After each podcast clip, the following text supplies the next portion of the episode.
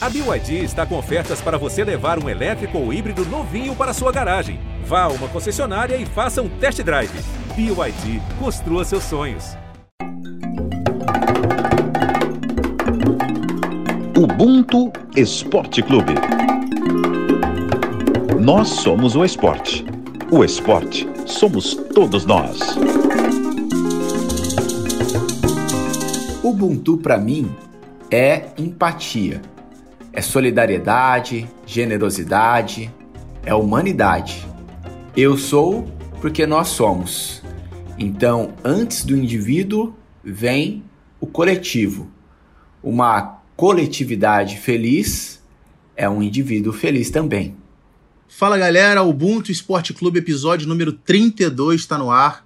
Eu sou Pedro Moreno, comentarista do Esporte da Globo, e essa definição de Ubuntu que a gente acabou de ouvir agora foi do Lucas de Sena, repórter do Esporte da Globo em Recife, que em breve também vai estar com a gente aqui no Ubuntu.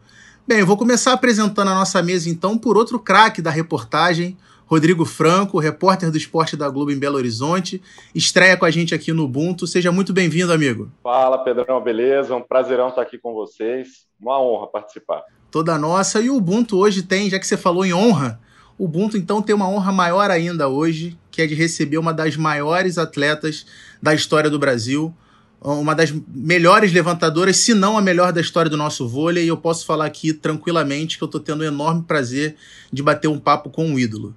Fofão, que honra ter você com a gente aqui. Seja muito bem-vinda. Ah, eu que agradeço. Para mim é um grande prazer também a oportunidade de estar com vocês e espero que seja um ótimo bate-papo para gente. Ah, não tem como não ser, né?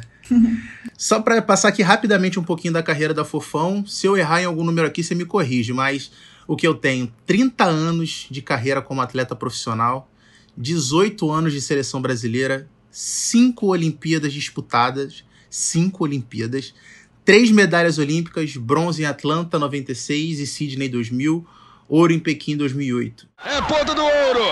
Match point Brasil. Mari passou para a quadra dos Estados Unidos, em cima da Logan Tom. Berg faz o levantamento, não conseguiu levantar bem. Logan Tom sem bloqueio para fora. O Brasil é ouro! O Brasil é ouro! Medalha de ouro para o vôlei feminino do Brasil. Medalha de ouro, Zé Roberto conquista sua segunda medalha de ouro. O time é aplaudido de pé. O vôlei feminino do Brasil é ouro em Pequim. Seis vezes campeã do Grand Prix, seis títulos da Superliga. Eu vou parar por aqui porque acho que já deu para ter, pra gente ter ideia do tamanho dessa mulher, né, Rodrigo? Imensa história, né? Os números falam por si. Fofão, eu vou, eu vou começar então o nosso papo pedindo para você falar um pouquinho sobre o teu início de carreira, assim. Todo mundo conhece a, a, a história da Fofão, da, da grande jogadora, do que você se tornou, mas eu queria te pedir para você falar um pouquinho do teu início. Você vem da periferia de São Paulo, como é que foi esse trajeto que te levou esse caminho de tantas conquistas? É, eu, eu sou da, da zona norte de São Paulo, né, e o esporte que eu praticava praticamente naquela época era na rua, né, que eu gostava muito de brincar na rua, Aí foi apresentada aos esportes mesmo na escola, né? Os esportes mais coletivos na escola. Foi aonde veio o interesse de, de seguir algum esporte. Eu não sabia qual, mas eu me identificava muito com o esporte, eu via a transformação que me causava. E daí minha professora falou: ah, vamos fazer um teste no Centro Olímpico, que eu acho que vai ser legal, e perguntou, e só três alunas quis aceitou fazer esse teste. Na verdade, eu não sabia nem o que era, eu fui porque ela falou que ia ser legal e, e, pra, e falou para mim e eu falei, então eu vou, né? Mas de verdade não sabia o que era nem teste, que era peneira. E daí, chegando lá, encontrando um monte de criança, eu fiz aquilo que eu fazia brincando na rua, assim, porque na verdade eu não tinha ainda, não era profissional, né? Não era, não sabia direito o que era o voleibol. Então eu fiz aquilo que eu fazia nas aulas e acabei chamando atenção né, da, da, da, técnica e fui a única que passou ali no meio de tantas crianças. Aí quando chegou nesse momento, falei, poxa, acho que eu tenho alguma coisa legal, né? Algum diferencial, porque tantas crianças, só, só eu que passei. E daí foi que eu passei daquela fase da brincadeira para levar a sério, né? Porque daí você começa a treinar de verdade, você começa é, a ter que ter compromisso, né? De, três vezes na semana ali no início, né? Tinha 12 anos. E daí você vê que a coisa não, não é mais aquela brincadeira, mas ao mesmo tempo para mim era uma diversão, porque eu nunca na minha vida imaginei que um esporte, o voleibol, seria a minha profissão, né? Eu nunca passou pela minha cabeça isso, que alguém me pagaria para jogar vôlei. Então, assim, foi, foi bem interessante, porque realmente eu me identifiquei muito com o vôlei, assim, eu me sentia muito bem, eu me sentia muito acolhida ali, né, com, naquele meio ali. E daí foi que eu comecei com 15 anos, fui para o meu primeiro clube, e daí sim, eu, eu, passei a ser profissional, né, no sentido de todos os dias treinar, de manhã, de tarde, receber. É, foi muito difícil o início para mim, porque eu venho de uma família de. Nós somos em sete irmãos, e, e eu tinha esse sonho de seguir né, no voleibol, tinha esse desejo de seguir no esporte, e meu pai sempre me incentivou muito, mesmo sem saber aonde eu iria chegar, porque poderia não dar certo, né? Então sempre ele falou: estuda e treina. A única coisa que ele falava para mim que eu não largasse estudo caso não desse certo no esporte. E daí ele acreditou muito em mim, assim. Mesmo eu às vezes também não acreditava muito em mim, mas ele acreditava. E daí foi isso que me deu muita força assim nesse início, porque realmente você conquistar seu espaço, né, não é fácil não, porque é um mundo muito competitivo, né? Mas foi o início assim onde realmente eu já sabia o que eu queria para minha vida. Com essa diversão, fofão, essa brincadeira de criança que acabou virando coisa séria, você uhum. imaginava lá no início que inspirar tantas crianças e tantos jovens a seguir carreira, a se tornar um atleta, a ser um exemplo também? Ai, nem me passava pela cabeça, nem me passava, porque eu, eu sempre vi esporte assim, eu é, que nem eu falei assim, eu acho que a gente tem que receber porque a gente dedica a nossa vida, mas eu fazia aquilo muito porque eu gostava de verdade, assim, era eu era uma outra pessoa dentro de quadra, e isso me fazia bem, né? Porque eu, eu fora da quadra, assim, eu era muito tímida, muito quieta, muito eu não, não, eu não compartilhava com as pessoas conversa, então o esporte me, me fez bem, sabe? Então, assim, eu queria mais que desse certo. E quando falaram, ah, você vai receber, eu falei, ok, mas eu me divertia muito. Só que a partir do momento que é, existiu aquele esforço do meu pai, né, em tirar aquele dinheirinho de casa para investir na minha condução, na minha alimentação. A partir do momento que eu falei, não, eu vou ser uma jogadora de vôlei, eu falei, então eu tenho que levar a sério, eu não posso entrar nesse esporte, nessa profissão para brincar, eu tenho que levar a sério. E daí eu tive muita responsabilidade, sabe? Eu sempre fui uma pessoa muito determinada, muito focada naquilo que eu queria. Então eu acabei sendo uma pessoa que é, levei a minha vida no esporte assim muito profissionalmente falando. Então assim, quando você faz as coisas da melhor maneira que você pode e depois as pessoas começam a falar caramba, você me inspirou, você é uma referência, você fala meu Deus, assim, é, é até assustador assim para mim, né? Porque eu fazia tudo porque eu realmente gostava da maneira como eu fazia, sem querer nada em troca. Então, quando eu comecei a perceber que eu me tornei uma referência, que eu me tornei uma jogadora que as pessoas se inspiravam, que elas queriam ouvir o que eu tinha para falar. Eu no começo me assustei um pouquinho, mas depois eu fiquei feliz, né? Porque é, você tem uma noção do que você está fazendo, é uma coisa boa, né? E isso para gente que que faz isso sem saber, né, o que se está certo ou não, ter esse reconhecimento, acho que foi uma, uma satisfação muito grande, assim, e uma gratidão também, né? Porque é muito bom você saber que você fez o trabalho da melhor maneira possível. É, você falou que você vem de uma família de sete, de sete irmãos, enfim, seu pai tirava do, do, ali do sustento da família, tirava uma parte para poder é, é, dar continuidade nesse teu sonho, uma realidade que, infelizmente, a, é, a gente ouve essa história em vários outros atletas brasileiros. Dentro disso, eu queria que você desse sua visão em relação a uma percepção que é, é, ela é particular, particular minha, assim. É, me parece que a gente tem nas últimas gerações, né, no vôlei, um número maior de atletas pretos. Até em termos, até no que diz respeito à seleção brasileira. Eu não sei como é que você enxerga, mas eu acho que tem uma relação direta com a, a, a forma da a captação desses novos atletas. Porque, assim, antigamente é, antes dessa maior popularização do vôlei, o vôlei era praticado, na maioria, em clubes, em associações, por pessoas que tinham condições de pagar por aquilo, de pagar por uma carteirinha. E quando você fala em dinheiro, em pagar, você já exclui uma parcela significativa da população preta. Então, eu queria que você desse um, desse um pouquinho dessa, da tua visão em relação a isso. Não, sem dúvida. Eu, eu falo isso porque mesmo quando, no início, quando eu comecei, praticamente tinha eu e mais uma menina só, né? O resto toda eram jogadoras brancas, todas atletas brancas. E eu acho que foi era, era muito difícil, porque o vôlei, na verdade, ele era conhecido como esporte meio que elitizado, assim, né? Ele não era um esporte, assim, que abrangia todas as, as categorias, assim. Então, a gente tinha muito aquela visão, né? Ah, então não vou fazer vôlei porque né, eu não tenho condições, eu não, não faço parte desse meio, né? E aos poucos, eu acho que até mesmo pelo talento, pelo valor dos atletas negros, eu acho que isso mudou um pouquinho a maneira de ser tratado, né? As pessoas começaram a reconhecer que realmente é, existe um valor é, pelo, pelo que a pessoa é, né? Pelo trabalho, pela, pela competência mesmo, né? Porque eu acho que os que os atletas negros eles têm um potencial muito diferenciado, né? Então acabou que se abriu um pouquinho. É, é lógico que o lado financeiro também ajudou também os atletas a se interessarem um pouquinho, né? Mais por, pelo esporte, então acabou que quebrou um pouquinho essa barreira, né? E a gente aos pouquinhos foi conquistando nosso espaço. Mas com certeza o vôlei tinha essa fama, né? De, de ser elitizado e que não era para muitos, era para poucos, né?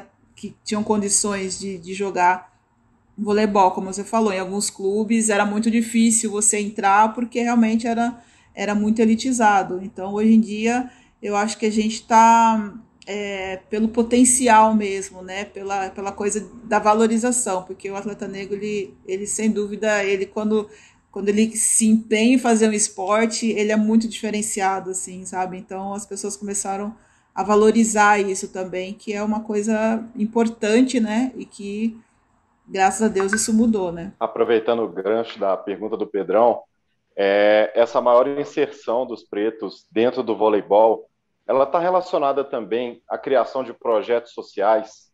Você tem clubes de destaque na Superliga, como o Cruzeiro. Você tem o Uberlândia, que nasceu de um projeto social e hoje é uma equipe profissional reforça a importância desse tipo de projeto para que o vôlei seja mais democrático? Não, sem dúvida, eu acho que isso, eu, eu, sempre, eu sempre fui muito a favor que deveria existir vários projetos sociais em vários estados, né, que não se concentrasse tanto, porque a gente sabe da, da importância que é um projeto como esse, é, como eles conseguem acolher, né, as pessoas que realmente não têm é, capacidade ou condições financeiras, né, de pagar um clube ou pagar uma escolinha.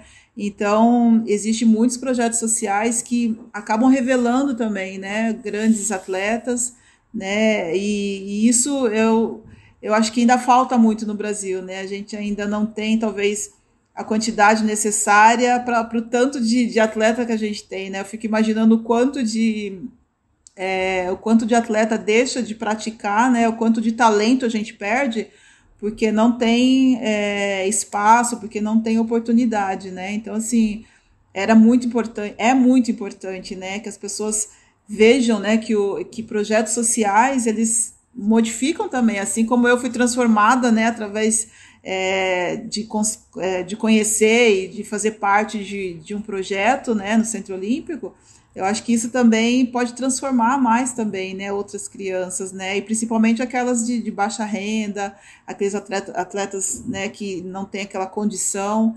Eu acho que isso abriria muitas oportunidades. Até porque também é, a gente lembra muito essa questão da popularização do vôlei, a gente sempre lembra muito da questão da geração de prata do vôlei masculino, depois a geração do ouro de Barcelona 92, mas a tua geração também, ali da década de 90 do vôlei feminino, é, você depois acaba ultrapassando, mas enfim, é, foi uma geração também importante é, pelo lado do vôlei feminino também. Porque é, eu imagino que era uma pressão para vocês. A, foi, você estava no grupo que conquistou a primeira medalha da história do vôlei feminino. Então, eu imagino também que era, de certa forma, uma pressão, porque é, o vôlei masculino já tinha conquistado uma medalha de prata, já tinha conquistado uma medalha de ouro, e esperava-se muito de vocês, né? Até porque era uma geração brilhante. Não, sem dúvida. É, eu acompanhei um pouco esse processo né, do vôlei feminino. E eu vi o quanto foi duro, né, da gente conquistar nosso espaço, porque na verdade é, a gente, eu entrei na seleção em 91, né? E praticamente não se falava do vôlei feminino, né? A gente sempre falava do vôlei masculino. É, a gente disputava as competições, então existia muitas diferenças, né, de todos os sentidos. E, e, a gente sentia isso, que a gente precisava de alguma forma mudar essa história. Então eu falo que essa geração de 90, ela lutou muito para que hoje é, o vôlei estivesse nas condições que está, porque realmente foi muito na raça ali, sabe? Assim, não, não era muito valorizado, né? Mas era uma seleção, eram jogadoras que eram extremamente profissionais. Então, a gente só começou a conquistar nosso espaço, a, a, ter uma visibilidade a partir do momento que nós conseguimos nossa primeira medalha numa Olimpíada. Que daí as pessoas realmente olharam e falaram: caramba, olha o potencial dessas meninas. E daí a gente conseguiu lutar por algumas coisas, né? Mas até então era muito difícil, era muito desproporcional, né? A diferença nossa com o masculino. Então o vôlei feminino teve que provar muita coisa dentro de quadra, o seu valor, a sua capacidade, para poder hoje, pelo menos, a gente ter uma geração aí que está tá podendo aproveitar um pouquinho de tudo, toda essa luta que foi da, dessa geração de 90. Acho que não é só a exclusividade do vôlei, né, Fofão, Pedro? Acho que é de todos os esportes. Essa questão do reconhecimento vir junto com a conquista. Como é que você vê essa questão, Fofão? De sempre ter que ganhar, entre aspas, né? Para que tenha um olhar diferenciado. A medalha precisa vir primeiro do que o investimento, né? Exato. Eu acho muito injusto. eu acho muito injusto porque é, a partir do momento que você tem pessoas né, se dedicando, pessoas ali cumprindo com seus compromissos, eu acho que ela tem que ser valorizada da mesma forma, né? E, e como vocês falaram, isso não acontece, né? Primeiro você tem que provar para as pessoas o seu valor para depois realmente vir o reconhecimento. Então eu acho muito injusto, porque eu acredito que a gente trabalha da mesma forma, a gente é, são sete dias na semana, é, de manhã e de tarde, trabalhando, se empenhando da mesma maneira, entendeu? Então, por que, que não tem esse reconhecimento, né? Então, eu sempre... Eu, eu, quando cheguei, eu era muito novinha, então, assim, para mim foi difícil entender isso. Falar, cara, a gente faz a mesma coisa, viaja até mais, né, tem a mesma dedicação, mas existe essa diferença, né? Então era um pouco difícil de entender, né? Mas na minha cabeça eu acho injusto. Desde que você faça seu trabalho, se dedique, você tem que ser valorizada, independente se você conquista ou não uma medalha, independente se você tem que estar tá sempre provando para as pessoas alguma coisa. Fofão, muita gente não sabe, mas você começou no vôlei jogando como atacante. Jogava ali na 2, na 4.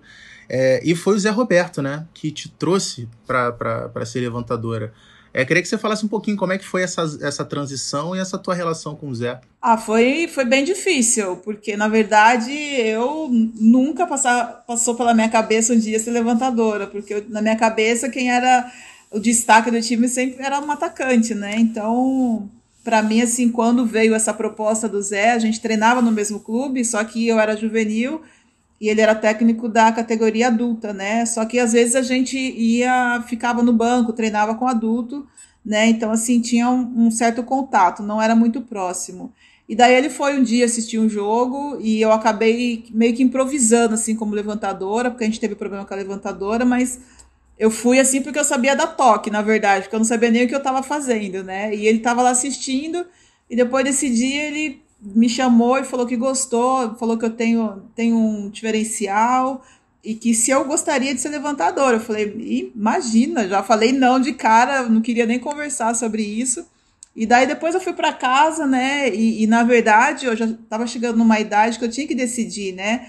É, se eu continuava, se eu não continuava, porque eu nunca tinha ido para uma seleção de base, eu nunca peguei seleção de base. E eu jogava muito com as atletas ali que eram de seleção, então eu tinha muito esse desejo, mas eu via que estava muito distante, né, de eu conseguir realizar isso, né? Então era o momento que eu tinha que decidir algumas coisas na minha vida. E daí depois eu pensei e falei assim, poxa, eu acho que eu vou aceitar essa proposta dele, mesmo achando que era impossível, né, que não daria certo. Mas eu fui, e daí foi, foi uma das melhores coisas que eu fiz na minha vida, porque realmente ele me ensinou tudo o que ele sabia ele era muito exigente comigo, né? A gente brigava muito, eu chorava muito, porque de tanto que ele exigia de mim, ia para casa todo dia chorando. E daí depois, né, num, nos dias de loucura minha que eu fui embora, eu fiquei sabendo que ele queria, ele, ele queria me ensinar tudo que ele sabia, porque ele via potencial para que eu me tornasse a melhor levantadora do mundo, né? Ele falou isso. Então, assim, quando ele, uma pessoa fala isso para você, você fala, nossa, eu vou voltar e não vou reclamar mais de nada, né? Porque realmente alguém está acreditando em mim, no meu potencial. Então eu voltei, a gente continuou treinando muito. Aí depois a gente foi jogar um, um, no clube juntos, né? Em São Caetano, a gente foi campeão junto.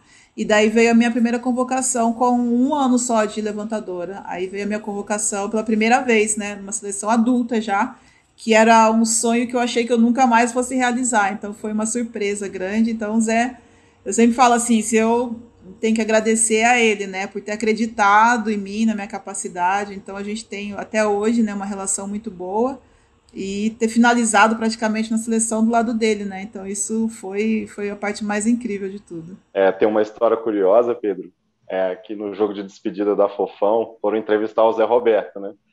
E ele foi te definir. Ele usou duas palavras: tolerância e persistência. Isso valeu para sua carreira e também para as lutas que você enfrentou além da quadra, fora de quadra também? Ah, foi, viu? Eu, eu, eu, o Zé acompanhou muita coisa assim da minha vida, né? A gente, depois que eu fui convocada, a gente ficou muitos anos distantes, né? Porque ele foi para masculina. Mas ele acompanhou um pouquinho dessa minha luta aí para conseguir meu espaço na seleção, né? Eu fiquei sete anos como reserva e tive que ter muito trabalho psicológico, muito tudo para poder não desistir, né? E eu acho que eu acho não, eu tenho certeza que tudo, todas as dificuldades que eu passei, né, eu chamo de dificuldade porque você tem que ter muita força, né, para você é, ficar sete anos sem ter oportunidade, né, de, de poder mostrar seu trabalho, enfim. Então, assim, o fato de eu não ter desistido de muitas coisas nesse percurso, na minha caminhada como, como atleta, hoje, né, do lado de fora vendo, eu acho que isso só me fortaleceu, assim, isso só me trouxe é, uma coragem, me trouxe mais força, acreditar muito mais na minha capacidade, né? Então eu sou uma pessoa que hoje muito diferente da que quando eu comecei a jogar vôlei. Então acho que o esporte, ele o voleibol em si, né, me ensinou muitas coisas. E eu sempre digo que foi através do sofrimento, mais do sofrimento do que das alegrias, é, que eu aprendi muito mais coisas e, e aprendi a ser uma pessoa muito mais forte, mais determinada né, né, na vida, para a vida. Então, o vôlei me, me ensinou muitas coisas que eu levo para a vida. É, eu ia falar, ia perguntar exatamente sobre isso, se, se, é, se você achava que persistência é a palavra que melhor define a tua carreira. Porque se a gente for pegar desde lá de trás, desde o início, é, o início difícil que você já contou pra gente. Depois, quatro Olimpíadas sempre chegando perto, mas batendo na trave até conquistar o ouro em Pequim na sua última, na sua última Olimpíada. Aí, antes da Olimpíada, tem aquele episódio, é, é, é, vários anos como reserva da seleção. Aí, antes da Olimpíada, tem aquele episódio que você dá um ultimato ao Zé Roberto em relação a uma possível volta da Fernanda Venturini, um ano antes dos Jogos é assim, você de certa forma, você chama a responsabilidade toda para si, como uma jogadora já é, a mais experiente do grupo, aí você vai lá e traz esse ouro. Assim, é, é um enredo maravilhoso, né? ah, sem dúvida. Eu, eu sempre, eu sempre, eu acho que uma das coisas que, que as pessoas sabem muito de mim assim é que eu sempre respeitei muito técnico, pessoas, jogadoras. Isso é uma coisa que é, sempre foi minha, sabe? Mesmo tendo alguns conflitos com alguns técnicos, alguma jogadora, eu sempre fui muito respeitadora, sempre fui muito profissional naquilo que eu fiz durante toda a minha vida. Então eu sempre é, lutei muito assim com o que eu tinha, sabe? Com o meu talento, com, a minha, com, com o meu potencial. Então a minha forma de lutar pelo, pelo que eu queria era dentro de quadra, era no treinamento. Então eu pouco falava, mas as pessoas que me conheciam no dia a dia é, falava, nossa, caramba, você, você é muito guerreira, sabe? Assim, você não deixa as dificuldades te abalar, né? Então eu, eu transformava isso em força para ali dentro de quadra poder é, me transformar e jogar todas as minhas energias ali dentro, né? Então a gente vive situações muito difíceis, né, durante a caminhada, mesmo quando você é, é, é mais nova, até quando você já é mais experiente, né? Isso faz parte, né? Porque você convive com pessoas, né? E pessoas diferentes.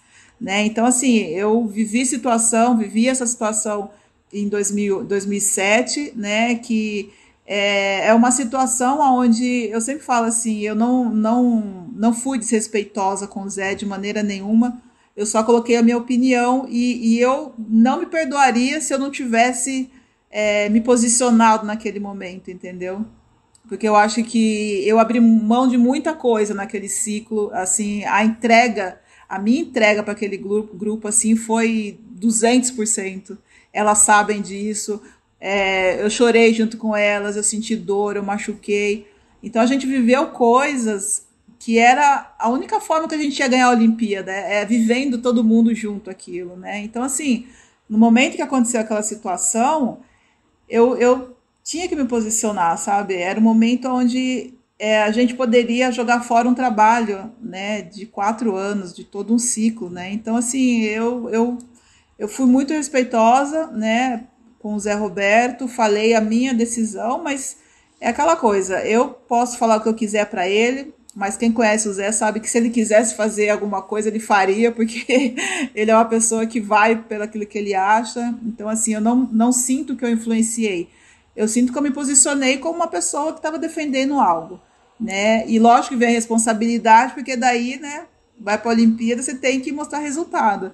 Mas a confiança do que estava sendo feito era tão grande, assim, era uma sensação tão boa que eu sentia, que eu acho que não, não tinha como dar errado aquela Olimpíada, né? Não tinha como dar errado. Então, são situações que a gente não pode não pode aceitar, né? Mas a gente tem que lutar pelo aquilo que a gente acha certo. Ali, naquela medalha de ouro, veio o reconhecimento final do vôlei definitivo, a consolidação daquela conquista que vinha sendo trabalhada desde os anos 90. Ah, finalmente.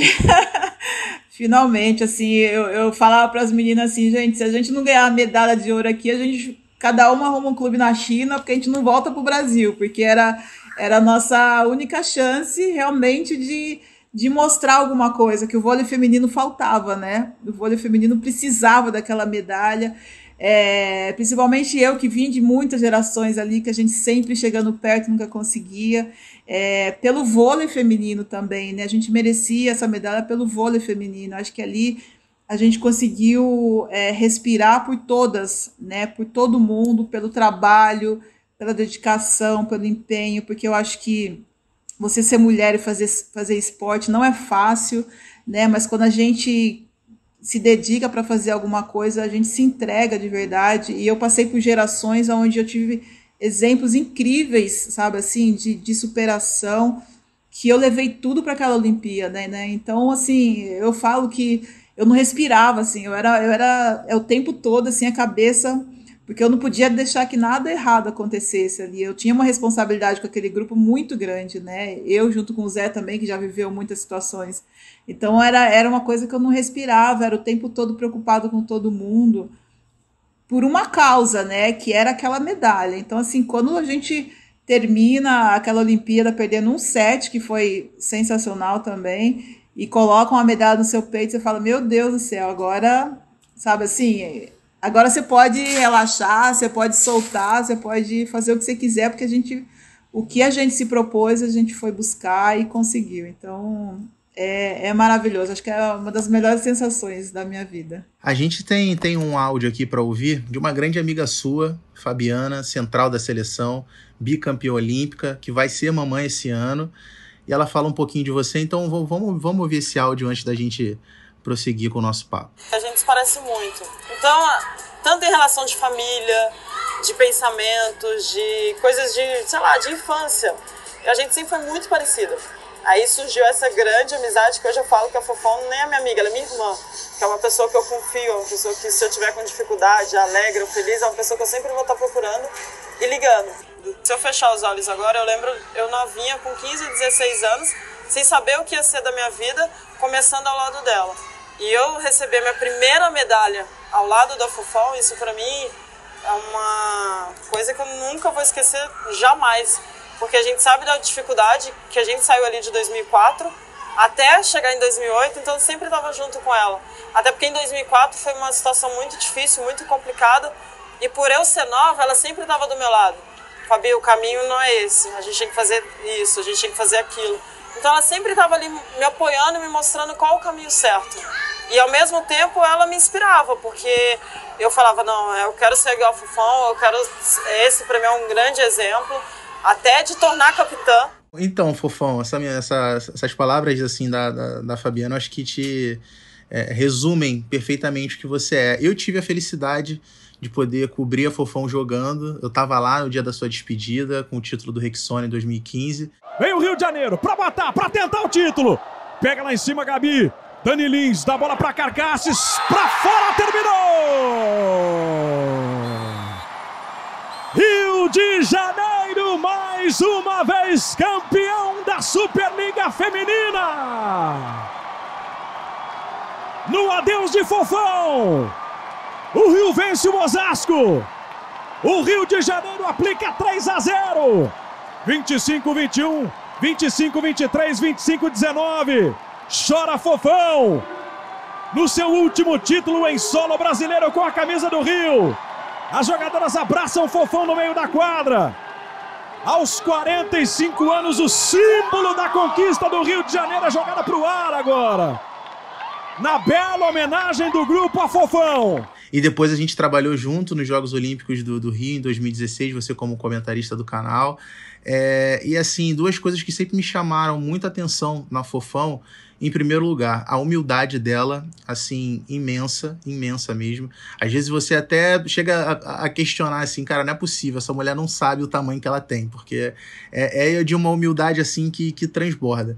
Em segundo, é a forma como você sempre conseguiu é, é, liderar e se impor dentro das suas equipes, mesmo sendo absolutamente discreta, calada na sua, porque normalmente o perfil de liderança que a gente está acostumado a ver é um perfil meio Bernardinho, do cara que grita, do cara que. E você não, era uma outra linha de liderança, uma liderança absolutamente técnica, claro, por conta da sua experiência também, mas é, é eu achava fantástico a forma com que a sua calma com a sua calma você conseguiria, é, conseguia liderar o time. Ah, é verdade. Ah, da Fabiana é uma querida, assim. Acho que é um dos grandes presentes da minha vida ter a amizade dela. É, que nem ela falou, eu conheci ela muito novinha e eu conheci os pais dela, e os pais dela tinham um cuidado muito grande, eu lembrava muito dos meus pais, né? Então eu falei, isso é um, é um talento que a gente tem que lapidar, né? Tem que ter muito cuidado. Então era sempre assim, ela falava, não, pai, eu vou. Ele não deixava ela dormir fora, assim, né? Morava longe pai, eu vou ficar na Fofão. Ah, na Fofão pode, assim. Então, assim, meio que eu fiquei com uma responsabilidade, né? Eu falei, só não vai mentir, pelo amor de Deus, não me meter em crenca. Mas, assim, eu acho que é muito legal você ver aonde ela chegou, né? E você saber que você foi uma inspiração, uma referência para ela. Eu acho que isso é muito importante. Eu, eu vivi isso com outros atletas que foram para mim também referência. E eu acho que no esporte coletivo você precisa ter pessoas de referência boa, positiva, porque a gente não tem noção, que nem você fala de mim assim, eu falo, gente, ele tá falando de mim, sabe assim, mas é para mim é muito difícil entender isso. É sério, não, não falo isso de, por demagogia, não. Para mim é muito difícil entender isso aí que você falou tudo da minha pessoa. Eu, eu não consigo ainda dimensionar isso. Na verdade, eu, eu vejo muito assim, eu acho que a gente tem que ser o que a gente é. Entendeu? Eu, assim, eu conquistei tudo através do voleibol. O voleibol me deu tudo e eu agradeço muito.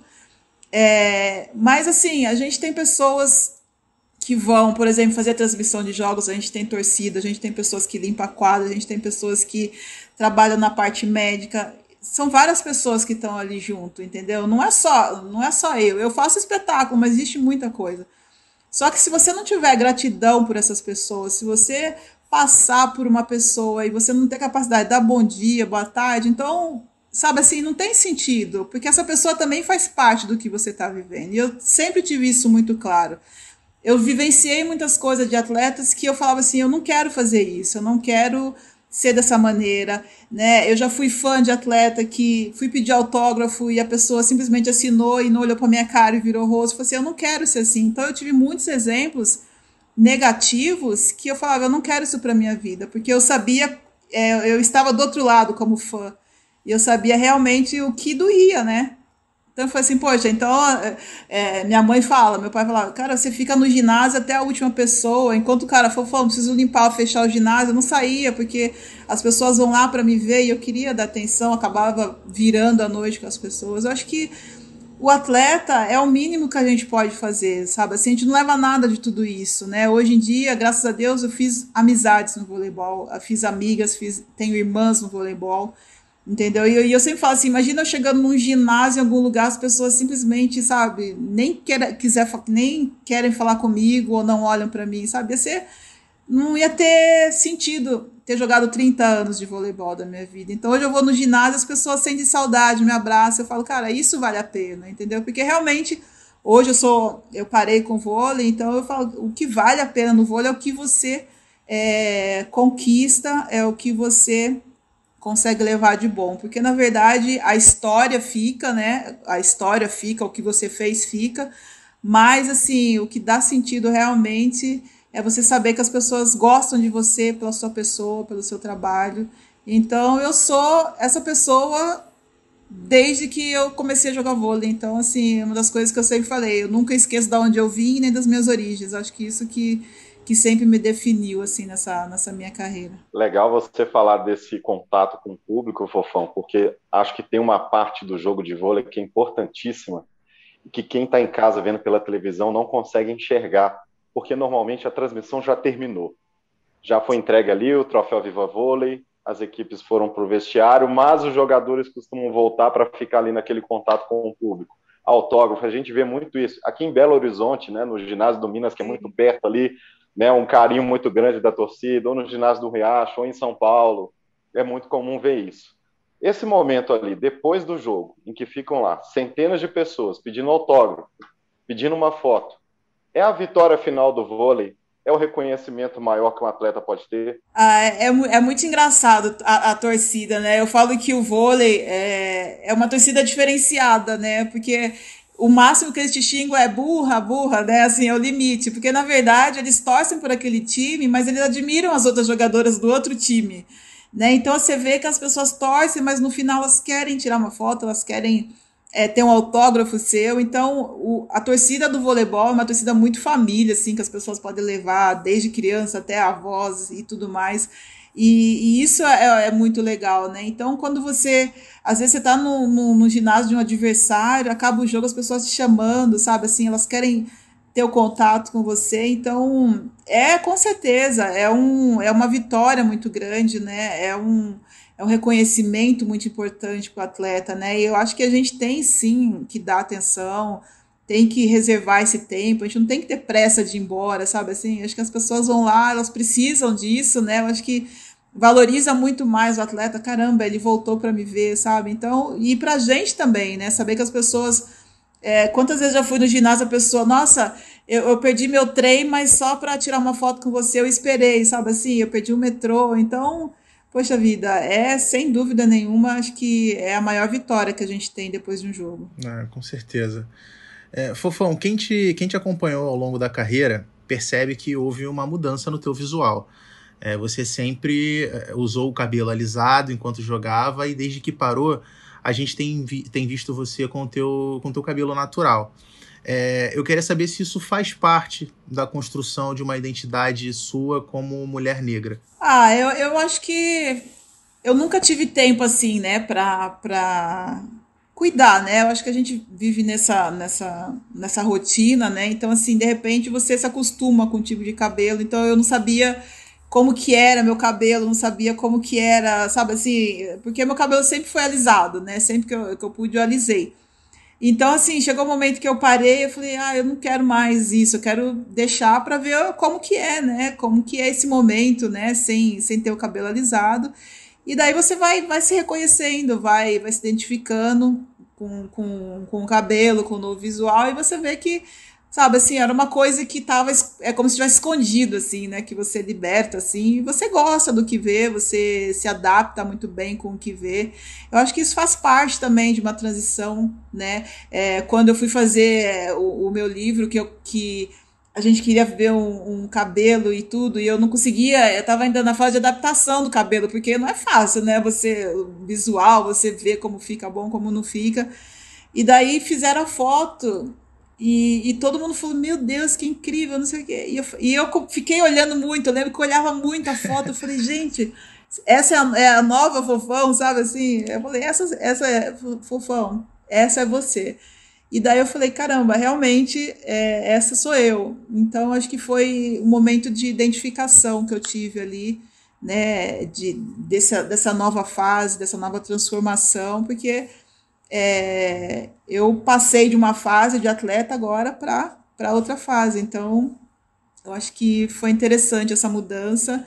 E mais legal assim é curtir também, né? Que eu acho que isso é a possibilidade de você poder ser o que você é naturalmente, né? Com o seu cabelo natural, sem ter problema nenhum. Houve algum momento, Fofão, na carreira em que o racismo foi um adversário? Eu, eu, eu falo para você que eu não, não lembro, porque eu lembro que quando eu era mais nova, meu pai me blindava muito de muitas coisas, né? Então, talvez em algum momento eu não tenha sentido isso assim, aquela coisa muito direcionada, né? Eu não lembro de ter vivido isso, eu lembro que as pessoas também vinha aquela coisa de, de, de não ter tantas condições financeiras, então era pobrezinha tal, naquele sentido.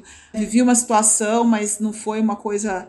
É, foi de, de, rede social também. Foi a primeira vez que eu tinha vivido isso, que alguém que me ofendeu e tudo mas eu não não vivi isso quando eu era mais jovem, mas eu acho que muitas coisas eu acredito que meu pai tenha me blindado assim e eu acabei não percebendo ou não, né, sabe assim, aquela coisa de ele ele passava uns panos assim para não deixar que eu entendesse o que estava acontecendo. Então, é, acho que foi mais isso, assim. Acho que meus pais, eles me, me blindaram de muitas situações que talvez eu tenha vivido, mas que eu não, não lembro de ter passado. É, o Rodrigo tocou num ponto interessante. É, você está dizendo pra gente que você não, não lembra de ter passado, mas a Fabiana, que é muito próxima de você, como a gente falou agora há pouco, passou por isso, infelizmente, é, atuando aqui no Brasil. É, e a Fabiana é, é, é uma, uma atleta que tem se posicionado bastante nesse sentido é, inclusive em, em, outras questões, em questões políticas também, enfim, em relação às questões que acontecem com a CBV. Eu queria que você falasse um pouquinho sobre essa questão, como é que você enxerga essa questão dos posicionamentos dos atletas, é como era na sua época e como é hoje. É, se você vê, enxerga hoje um, um espaço mais amplo para esse tipo de debate. Não, hoje mudou muito. Eu acho que os atletas hoje eles se posicionam mais. Eu acho que tem, tem atleta que tem muito esse perfil mesmo de, de ir na rede social, de falar, de colocar a sua opinião, de colocar aquilo que está pensando, né? E, e, sem medo de ser feliz, realmente é, colocar realmente o que, o que acha, o que sente, né? Eu acho que isso não que não que antigamente não existisse, né? Eu lembro que existia muito. Eu vivi com um grupo que eles é, elas cobravam muito, né? Da CBV, cobravam muitas coisas. É lógico que né, devido a que a gente já falou já, que o pessoal não olhava a gente com, com os mesmos olhos, mas é, eram, eram pessoas que não tinha esse amparato da rede social, porque né, naquela época não tinha essa, essa força, a rede social, né? Mas era uma coisa muito ali interna, né? Então eu lembro sim que tinha muitas jogadoras mais velhas que, que batiam de frente, né? Reivindicando muitas coisas. E eu acho que o atleta ele, ele também tem esse direito, né? De expor a sua opinião, de falar o que pensa, né? Eu acho que isso é, hoje é uma coisa que cada vez mais vai se tornar mais natural. Fofão, você acha que a rede social ela potencializa ou ela confunde nesse posicionamento, seja político, seja em relação a questões raciais dos atletas? Eu, eu acho que tem, tem os dois lados, né? Porque é, de um lado ela potencializa com certeza, mas ao mesmo tempo ela confunde porque as pessoas elas muitas vezes não respeitam né, aquela opinião que está sendo colocada, né? Então acabam que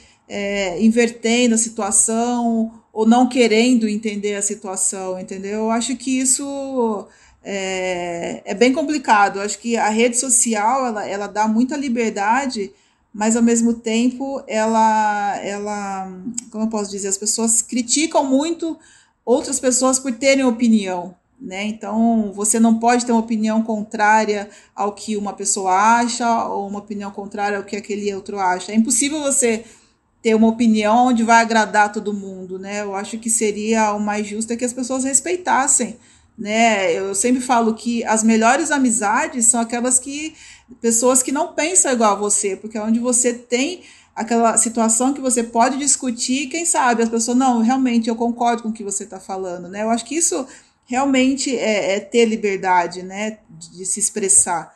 Mas eu acho que a rede social, em alguns momentos, ela confunde um pouquinho nesse sentido, né? De, de não, não respeitar aquilo que a pessoa está querendo dizer naquele momento, que eu acho que é um direito que todo mundo tem, né? Fofão, a Olimpíada tá batendo na porta aí. É, a seleção brasileira veio de uma, uma eliminação é, é, é, depois de dois ouros, dois ouros olímpicos em Pequim e Londres, veio de uma eliminação em casa, no Rio, não conseguiu é, é, conquistar medalha. Eu queria que você falasse, fizesse uma análise de como você vê esse grupo de jogadores que está chegando para essa Olimpíada de Tóquio, em meio a toda essa dificuldade, é, por conta de ser um ano atípico, será uma Olimpíada atípica.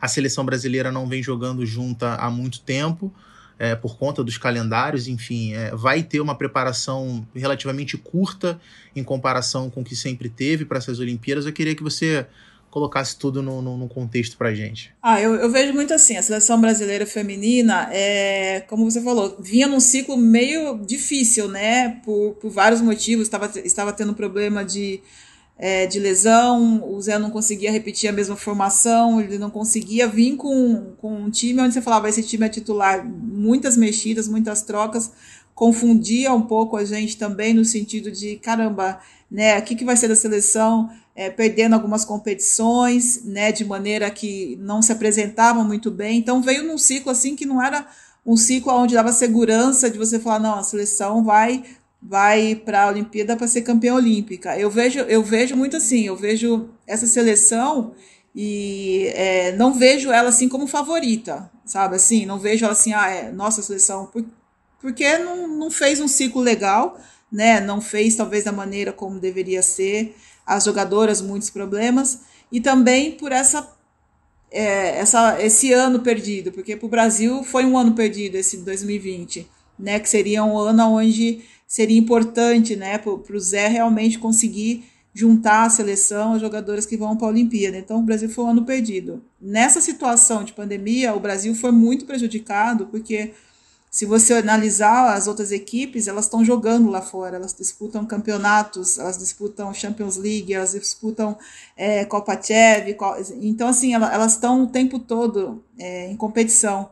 E o Brasil, ele demorou um pouquinho até para começar a Superliga, teve muita, muito, teve um, um espaço, né, da última Superliga que nem terminou para essa, aonde as jogadoras tiveram que treinar em casa. Infelizmente, por melhor que você faça em casa, não é a preparação ideal, né? Para você ir para uma competição, ainda mais para uma Olimpíada. Então, eu vejo o Brasil muito prejudicado com essa pandemia, né? Eu acredito no Brasil sim no pódio, mesmo com todos esses problemas, eu acho que a gente tem jogadoras, tem potencial, tem capacidade para estar no pódio. Mas, assim, eu acho que vai ser uma Olimpíada para o Brasil bem difícil. Vai ter que ser muita raça ali, o grupo vai ter que se juntar muito, o Zé vai ter que ter muito de, de saber juntar as peças certas ali para que, que dê certo. Mas eu, eu acredito sim no Brasil no pódio. O Brasil tem levantadoras para estar tá no pódio, para pensar no ouro? Tem, tem, tem levantadora. Eu acho que a gente, eu sempre falo assim que é, tem quatro levantadoras que, estão na, que estão na briga, né? É, são jogadoras já experientes, né? É, talvez não estejam no, no, momento ainda mais equilibrado da carreira delas, mas são jogadoras que têm boa qualidade, que podem se apresentar bem. Eu, é, eu vejo muito assim, que vai ser realmente quem estiver bem naquele momento, sabe? Assim, eu, eu, infelizmente, eu acho que o Zé vai ter que esquecer um pouquinho do que foi antes, porque ele não, não tem tempo para isso. Ele precisa de jogadoras que estejam bem naquele momento, as levantadoras que estejam bem fisicamente, tecnicamente, sabe? Porque não vai ter tempo de preparar um grupo da maneira como ele quer. Então, é, como ele falou, vai ser quem tiver melhor, entendeu? E eu acho que vai ter que ser isso mesmo, porque a gente, infelizmente, não tem tempo para analisar muitas coisas. Conta pra gente então, se a Olimpíada fosse hoje, Fofão, treinadora da seleção brasileira, Quais seriam as duas levantadoras? Ai, gente, é, isso, é, isso aí. Não, assim, que nem eu falei, tem quatro que eu acho que, que fazem. É, para mim, assim, que tem vaga garantida é a Macris. É a Macris. E, e é, as outras que brigam Fa aqui? Fabiola, Dani Lins e Roberta, eu acho que estão muito iguais, assim, estão no momento igual, sabe, assim, então ainda, ainda eu não, dessas três, assim, eu não consigo ainda definir qual que seria a, a, a, segunda, né? Ou a outra, né? Não precisa ser segunda. Mas são essas três aí que vão disputar uma vaga aí, na minha opinião, né? Você, você falou que o Zé Roberto vai ter que ter muita sabedoria para poder juntar as peças certas. A gente sabe que existe hoje, de certa forma, um, um, dilema na seleção brasileira que é justamente em apostar nas novas jogadoras, jogadores que, que é, enfim, estão se desenvolvendo agora, ou se o Zé Roberto vai em busca das jogadoras que ele já tem um pouco mais de confiança, jogadores mais experientes.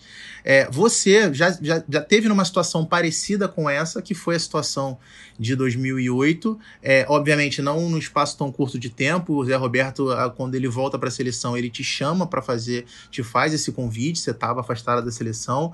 É, eu queria que você falasse para a gente um pouquinho como é que você analisa esse possível retorno de nomes de jogadores mais experientes, como o caso da Sheila, da Garay, da Thaisa, Tandara, para Tóquio. Ah, eu, eu vejo muito assim, é, que nem eu falei, é, é, é uma situação muito diferente essa que o Brasil está vivendo, né? Então, algumas coisas vão ter que ser deixadas de lado nesse momento, né? Vai ter que ser realmente pessoas que estejam bem, né? É, das que você falou, a Sheila é a única que demorou um pouquinho mais, né? Praticamente está começando a jogar um campeonato dos Estados Unidos agora, então ela teve um, muito tempo parada é uma jogadora que tem uma experiência incrível, né? Tem, é, não dá nem para falar dela, mas eu acho que ela tem também noção das condições que ela está hoje, né? Que talvez não seja ideal, mas com certeza ela tem muita vontade de estar na seleção. Eu, eu acredito muito assim, é, que não, não, não pode, uh, como eu vou falar, ele pode convocar essas pessoas, né? Porque são jogadoras importantes. É, Thaisa está no momento bom, Garay está jogando em atividade, enfim, essas jogadoras. Ele pode convocar, e o que eu acho que vai ser interessante é ele sentir como aquelas jogadoras estão no meio, como que aquelas jogadoras estão reagindo, porque eu acho assim que é importante você ter jogador experiente, mas só nome, entendeu? Eu acho que não, não é o suficiente. Eu acho que nesse momento ele precisa de jogadoras que vão lá para decidir. Então, pessoas que não estejam com problema de lesão, pessoas que estão fisicamente bem, porque é um campeonato de tiro curto, né? Não tem muito tempo. Então tem tudo isso para ser questionado, né? E, e, assim como jogadoras mais jovens também, que tem essa possibilidade, como por exemplo a Ana Cristina, que está sendo uma, uma revelação agora, eu não sei como ela vai reagir no meio do grupo. Então, assim, é um momento legal de se sentir. Eu acho que é uma pessoa que tem que estar tá fazendo parte do grupo, independente se ela vai ou não, ela, ela pode fazer parte do grupo. Então eu não vejo problema em reunir essas jogadoras, mas eu acho que o que define realmente é como cada uma vai reagir no momento que tiver aquele grupo junto. Eu acho que dali você consegue observar, você consegue sentir realmente a capacidade de cada uma de poder ou não disputar uma Olimpíada. Fofão, você observou que o ciclo da seleção brasileira não tenha sido talvez o ideal para essa Olimpíada de Tóquio. Talvez seja necessário ter um ciclo mais completo, mais sólido, e até sem uma pandemia, né, com todas as suas dificuldades, para que essa transição de gerações seja feita de forma mais efetiva e com mais segurança?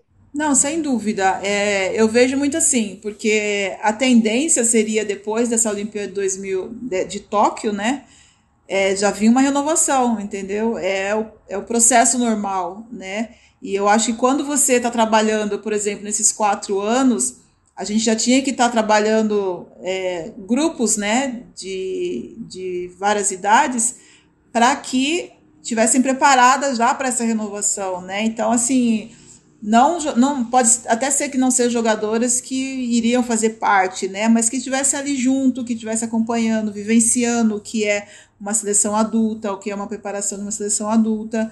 Eu acho que esse processo de, de proximidade de jogadoras mais jovens, ela, ela tinha que, que acontecer mais rápido. Eu acho que a gente peca um pouquinho ainda nisso, né? Dessa dessa renovação, né, de demorar para colocar peça, enfim. Então eu acho que tem que estar tá um pouquinho mais acompanhando mais junto, porque uma jogadora que vem de um juvenil, né, de uma seleção juvenil, é, participar de uma seleção adulta é uma outra história, né? Então, ela já podendo vivenciar isso, quando a gente faz a transação de uma Olimpíada, a gente já tem jogadora pronta ali, a gente já tem jogadora que já sabe como funciona.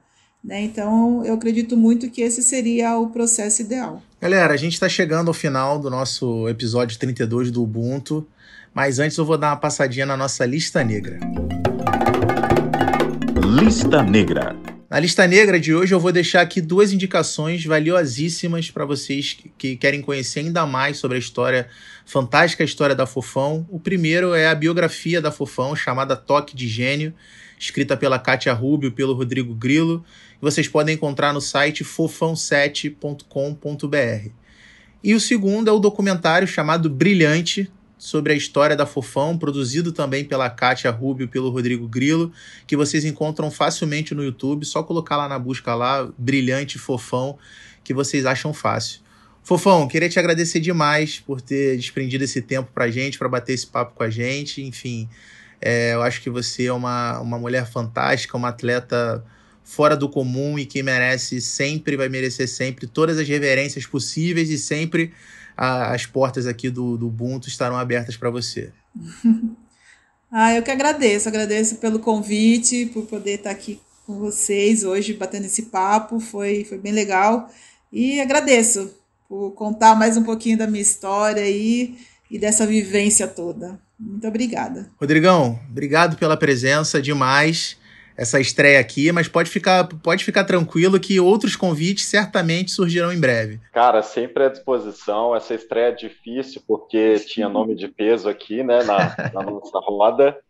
Mas um prazerão integrar um Ubuntu Esporte Clube, uma honra para mim. Tem uma família aí ligada ao vôlei também, o pessoal gosta muito. Tem uma prima que joga em São José dos Pinhais, a Tainã, levantadora. E Sim. todo mundo formado nessa escola que a Fofão é professora de talentos lá dos anos 80, 90, que mexeram com a imaginação de muitos jovens.